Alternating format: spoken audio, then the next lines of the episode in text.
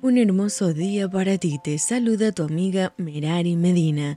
Bienvenidos a Rocío para el Alma, Lecturas Devocionales, la Biblia, Levítico capítulo 12.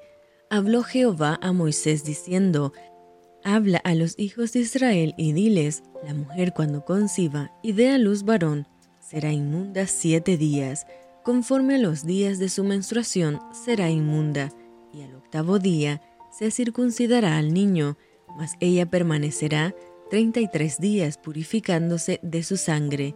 Ninguna cosa santa tocará, ni vendrá al santuario hasta cuando sean cumplidos los días de su purificación.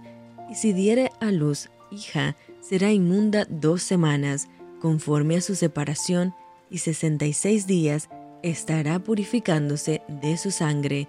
Cuando los días de su purificación fueren cumplidos, por hijo o por hija, traerá un cordero de un año para holocausto y un palomino o una tórtola para expiación a la puerta del tabernáculo de reunión al sacerdote, y él los ofrecerá delante de Jehová y hará expiación por ella, y será limpia del flujo de su sangre.